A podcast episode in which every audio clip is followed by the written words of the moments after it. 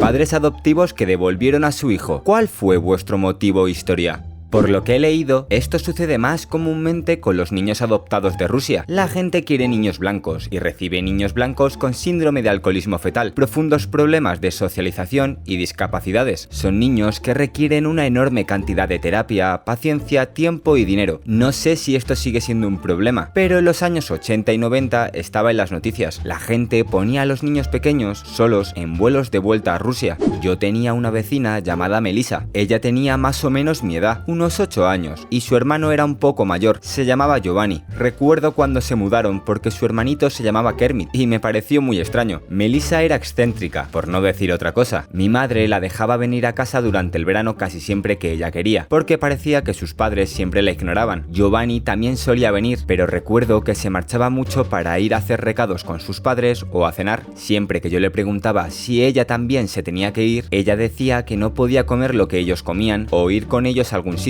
Básicamente la ignoraban en su casa. Era preocupante. Así que se lo dije a mis padres. Mi madre intentó hacerse amiga de su madre varias veces, pero la mujer era simplemente fría. En fin, resultó que Melissa era adoptada. No estoy segura de cómo se enteró mi madre, pero recuerdo que un día llegué a casa después de la escuela y Melissa no estaba allí. Ella normalmente esperaba fuera de mi casa. Pasó una semana o más y ella seguía sin venir. En nuestro barrio eran muy cotillas y alguien descubrió que la devolvieron porque era parlanchina y originalmente querían que todos sus hijos fuesen chicos. Su familia se mudó poco después de esto. Tengo un amigo que fue adoptado de Rusia y aparte de estar un poco atrasado en la escuela, es un niño normal. Sus padres no podían tener hijos, así que volaron a Rusia para adoptar a una niña de 4 años, a él que tenía 2 y a su hermana biológica de 3 años. Pues bien, cuando llegaron al centro de acogida, fueron a recoger a todos los niños, que estaban todos en habitaciones separadas. Cogen a mi amigo y a su hermana no biológica, pero por alguna razón no les dejan ver a la hermana biológica. Los padres pasan la noche allí, esperando que a la mañana siguiente puedan ver a su hija. Finalmente, los cuidadores los llevan ante la niña. Cuando la niña los vio, empezó a lanzar sus juguetes, a dar puñetazos a la gente, a gritar, a tirarse del pelo, a volverse loca. Ellos decidieron no adoptarla. La madre me dijo que ahora se arrepiente. Cree que el orfanato le dijo a la niña que actuara así porque otra familia podría haberles ofrecido más dinero. Todo el viaje hasta allí fue sospechoso, me dijo ella, y que si hubiera podido elegir, habría exigido de todos modos. Mi profesora de química en el instituto lo hizo. Ella no podía tener hijos por alguna razón, así que buscó la adopción. Obviamente, ella estaba muy emocionada y compartió la noticia con sus alumnos. Había una madre muy joven que quería darle su hijo. Después de que naciera, ella trajo a clase fotos de su hija y pasamos los primeros minutos compartiendo ese momento, antes de volver a equilibrar ecuaciones y otras cosas de química. Pues bien, resulta que en el proceso de adopción, la madre biológica tiene algo así como 60 días para cambiar de opinión y anular el contrato y pedir que le devuelvan a su hijo, algo que ambas partes firman. El día 50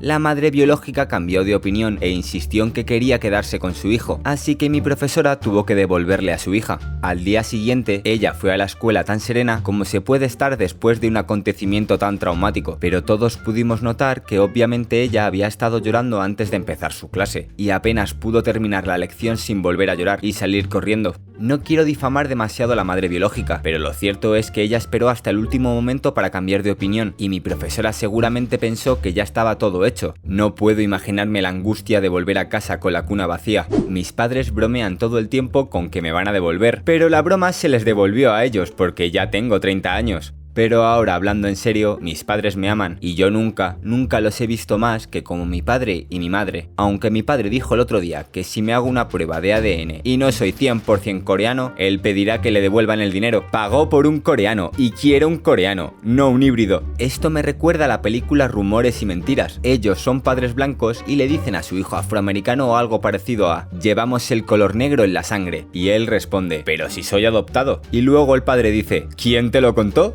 Tengo una exnovia, llamémosla Rosy, y en 2008, cuando ambos teníamos 14 años, tanto ella como su hermana pequeña estaban en un régimen de acogida. Al poco tiempo de comenzar nuestra relación, una pareja con un niño de 6 años decidió que quería otro hijo, pero no querían volver a tener un parto, así que lo que hicieron fue adoptar a su hermana y le dieron a Rosy un corto periodo de tiempo para vivir con ellos como niña de acogida, lo cual es comprensible. Ellos la tuvieron durante dos semanas y al final la rechazaron porque su hijo biológico quería ser el mayor. Hasta ahora no ha podido ver a su hermana en más de dos años. Odio a esa familia. Ella solo tenía que vivir allí durante cuatro años en el peor de los casos y dejar que el razonamiento de un niño de seis años te impida mantener a dos hermanas juntas y luego no dejar que una vea a la otra. Es simplemente enfermizo. La gente que deja que su hijo de 6 años tome las decisiones de esa manera es una vergüenza. Esto le ocurrió a una chica que conocí. Ella nació, la dejaron en adopción, la adoptaron durante un año, la devolvieron y la volvieron a adoptar. Cuando sus segundos padres adoptivos le contaron la historia 20 años después, ella se quitó la vida. Fue bastante triste.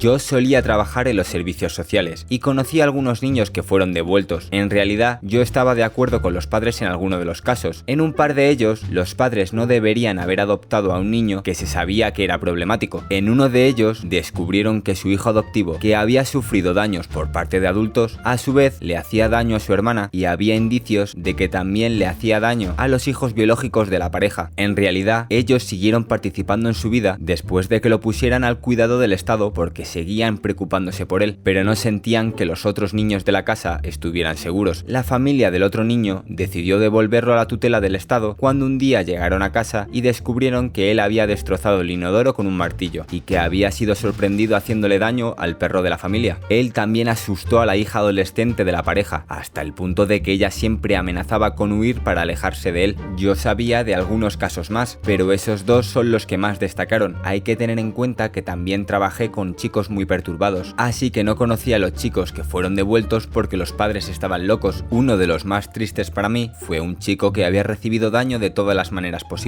y una pareja amable pero muy ingenua lo adoptó. No escucharon ningún consejo que nosotros intentáramos darles, porque ellos decían que el amor lo vence todo y pensaron que si eran lo suficientemente buenos, él mejoraría en unos meses o quizá en un año. Ellos pensaron que, en el peor de los casos, después de dos años él sería un niño normal, pero ellos no estaban preparados en absoluto. Tengo entendido que él mejoró después de algunos años con ellos, pero después de un tiempo se dieron por vencidos y lo devolvieron. Eso lo destruyó a él y cualquier el progreso se desvaneció. Para todos los que crean que no se puede hacer esto, en California existe la ley de la entrega del niño de forma segura. Básicamente, si tienes un niño recién nacido, puedes entregarlo en un hospital o en una estación de bomberos y ya no eres responsable. Sin nombres, sin papeles, sin nada. Sería una porquería que adoptaras a un niño y lo entregaras dos días después, pero es bueno que las madres inseguras tengan una salida. Mi compañera de cuarto en la universidad nació en Sudamérica, creo que en Venezuela. Hubo un incidente poco después de nacer que la dejó ciega. La dieron en adopción, aunque no sé si tuvo algo que ver con su ceguera, y más tarde fue adoptada por una familia estadounidense. La familia la operó para corregir su problema de visión. Cuando los médicos les dijeron que no podían arreglar su problema y que probablemente nunca se podría arreglar, la volvieron a dar en adopción. Más tarde fue adoptada por una mujer que también era ciega, así que supongo que las cosas le salieron bien. La señora que se mudó a la antigua casa de mi familia había adoptado a un niño sordo. Le dijeron que el bebé estaba totalmente sano y le hicieron todas las pruebas. Ella se quedó con el bebé, pero demandó a la agencia de adopción. La última vez que vi al niño tenía 5 años y parecía bastante feliz. Como hijo adoptado que soy, yo creo que la mayoría de los padres que adoptan tienen cero deseos de devolver a su hijo. A mi madre le dijeron varios médicos que, como consecuencia de la poliomielitis infantil, ella no podría tener hijos. Tres años después de adoptarme, tuvieron a mi hermano. Todavía no han hecho ninguna devolución.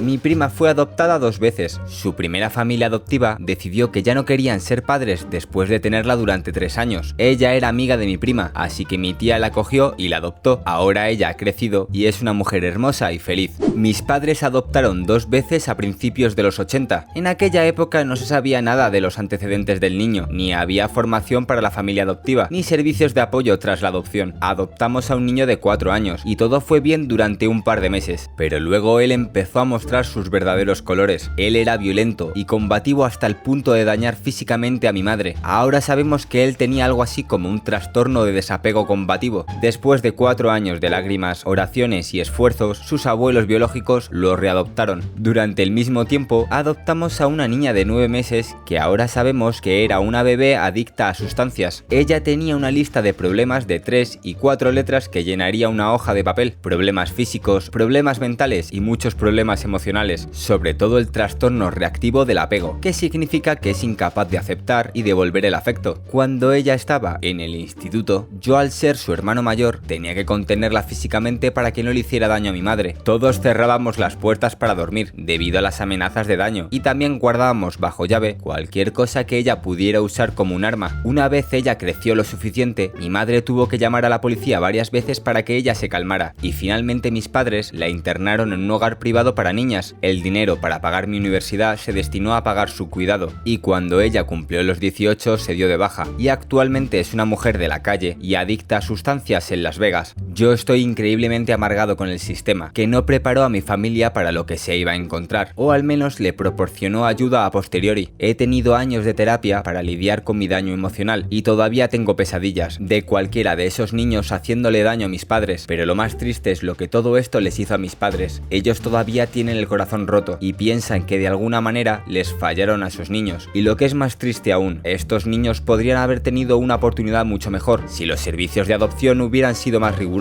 mis tíos adoptaron a tres niñas chinas. Las dos más jóvenes fueron adoptadas cuando eran bebés y como fueron criadas en un buen hogar no tienen ningún problema. Aparte de que todavía no sabemos sus edades correctas. Se supone que tienen 10 y 14 años, pero parecen y se comportan como si fueran mucho más jóvenes. Sin embargo, la tercera niña la adoptaron a los 13 años y ella estuvo entrando y saliendo de varios hogares diferentes. Ella tiene un trastorno por el que con frecuencia coge cosas de la gente para intentar aferrarse a ellas. Después de muchos intentos de terapia y rehabilitación, la enviaron a una escuela en Florida específicamente para niñas con trastornos de apego, por la que están pagando un dineral. Es muy triste porque no se les permite verla como parte de la terapia, y ella ha estado en la escuela durante unos dos años. Muchas gracias por ver este vídeo. Si tenéis alguna historia similar, no dudéis en compartirla en los comentarios. Si os ha gustado el vídeo, darle a like y suscribíos para no perderos ningún vídeo más. El vídeo fue narrado por Chus y hasta mañana.